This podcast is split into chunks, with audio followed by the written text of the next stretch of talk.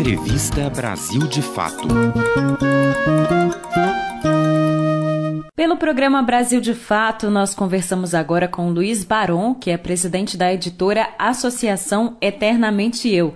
Ele é um dos organizadores do livro O Brilho das Velhices, que fala sobre o envelhecimento da população LGBTQI a mais. Luiz, seja muito bem-vindo ao programa. Obrigada por falar com a gente. Bom, para começar a nossa conversa, eu queria que você falasse um pouco mais sobre o lançamento do livro mesmo. Sobre o livro Brilho das Velhices LGBT, sabe, foi uma construção coletiva, né, que juntou a Universidade Federal de Goiás, a Universidade de São Judas de São Paulo e a Eternamente Sou, que eu tive a honra de ser o representante e o coordenador desse trabalho. O nome brilho das velhices LGBT veio exatamente da, da, do contraponto disso. Né? Toda vez que a gente vai discutir o assunto sobre velhices, e principalmente de velhices LGBT, a primeira que, a palavra que aparece é o apagamento, é a invisibilidade. E a gente resolveu que não, que a gente vai falar sobre o brilho dessa velhice, sobre a existência brilhante que essas pessoas têm, só o fato de chegarem à velhice já é um brilho excepcional. Então daí vem o brilho. O brilho é a contraposição, é o contraponto da questão do apagamento. E Luiz, você é presidente da Eternamente Sou, né? Conta um pouco mais pra gente sobre o trabalho que é feito lá. É, é o seguinte, a Eternamente Sou é uma associação voltada para o cuidado psicossocial das pessoas LGBT 50 mais. O que, que significa isso?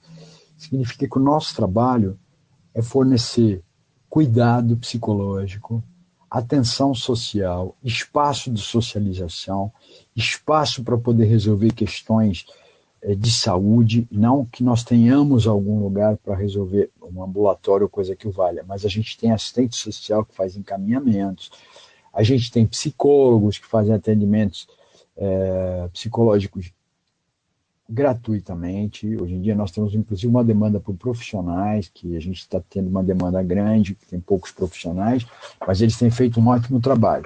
Nós temos um departamento jurídico que atende às demandas das as questões jurídicas dessa população, enfim. A Eternamente Soap também faz um trabalho de educação voltado para fora. Nós já estamos no quinto seminário, que esse ano será o quinto seminário de velhices LGBT. É um seminário que é reconhecidamente é, relevante pela comunidade científica, pelas pessoas que estudam as velhices, pela própria velhice LGBT e pelas demais pessoas da sociedade que têm interesse sobre esse tema.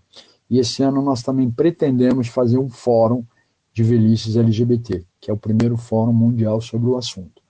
Se Deus quiser, nós vamos conseguir. O meu papel, eu sou nesse momento, eu estou presidente, é, da Associação Eternamente Sou. Eu assumi o cargo faz uns sete meses, mais ou menos, com a saída do antigo presidente e fundador.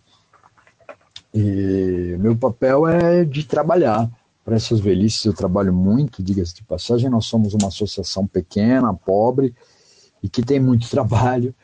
É, a associação tem cinco anos agora. É, qual o trabalho mais importante no momento? Todos são importantes. A gente tem no processo de pandemia, no momento da pandemia, nós tivemos salas de bate-papo durante todo o dia, não era só bate-papo.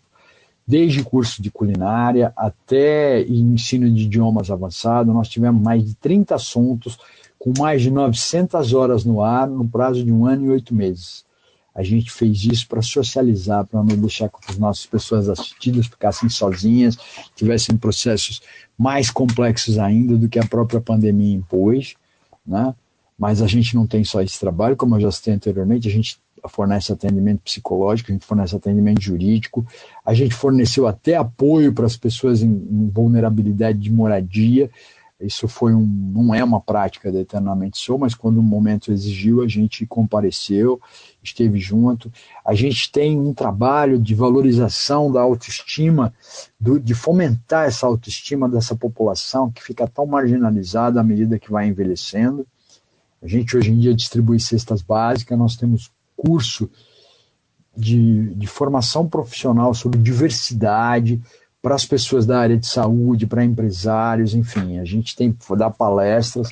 O ano passado nós fizemos mais de 50 palestras falando para universidades, cursos desde medicina até história, onde nos chama a gente costuma falar, certo? É isso. E uma coisa importante, né, Luiz, não só para a população LGBTQIA, mas para a população de forma geral, mas que sem dúvida para esse segmento da sociedade é mais pesado, né? Deve ter mais déficit. Eu queria que você falasse para a gente sobre as políticas públicas, né, para o envelhecimento de qualidade, é, para o envelhecimento de forma satisfatória da população LGBTQIA+. O que é feito, o que precisaria ser feito para a gente atingir essa qualidade? Quando a gente fala de políticas públicas para as velhices LGBT, a gente fala de políticas públicas para as velhices e para as velhices LGBT em especial. Tá? Então, a gente fala de aproveitar políticas públicas que existem para as velhices e incrementá-las com as necessidades muito especiais que tem a comunidade LGBTQIA, mais envelhecente ou velha. Tá?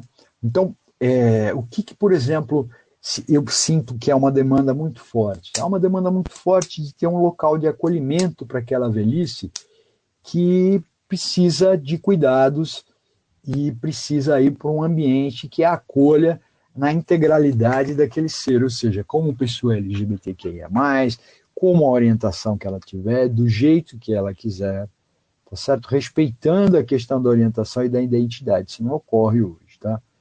Então, é, parece uma redundância falar disso num país onde existem poucas instituições de longa permanência, mas é necessário para a nossa comunidade. Acho que a gente tem uma obrigação histórica com essa população e a gente tem que providenciar locais onde essas pessoas se sintam acolhidas, cuidadas, protegidas e onde elas possam continuar contando e continuar produzindo história para a comunidade LGBT. Tá certo? Afora isso, nós precisamos de políticas como na comunidade como um todo, tá certo? Hoje em dia, o, o, o casamento igualitário e a adoção de filhos, ela não está sujeita, ela não foi criada por uma lei, ela foi criada por uma jurisprudência. Nem lei para isso nós temos. Então, quando a gente fala em políticas públicas, a gente tem que avançar e muito nas questões LGBT, tem que avançar e muito na questão das velhices. O próprio Estatuto do Idoso, que é um documento que foi lançado, não sei quantos anos atrás, mas que eu já estudei tudo, o Estatuto do Idoso não fala sobre sexualidade. Quando você não fala sobre sexualidade, você não leva em consideração as questões de gênero, de identidade de orientação. Pronto, acabou. Todo velho é igual. Não transa, não faz sexo, é, enfim. Não tem sexualidade. Sexualidade não é só sexo, tá? Sexualidade é levar em consideração as diversas orientações e identidades daquela população. Então, se o Estatuto do Idoso, que é considerado um, um, documento razoável pelas entidades, não tem isso, imagine em termos de políticas públicas. Mas a gente está começando uma construção disso. Nós tivemos no ano passado uma audiência na Câmara Federal, a gente está indo aqui na Câmara Municipal atrás dessas questões.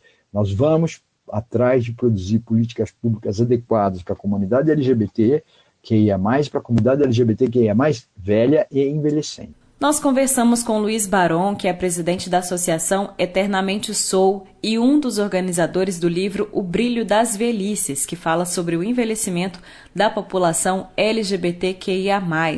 O livro foi lançado em 2021 e está disponível no site www.eternamente.sou.com Se você ficou interessado, corre lá. Luiz, muito obrigada por falar com a gente, viu? De Belo Horizonte, da Rádio Brasil de Fato, Amélia Gomes.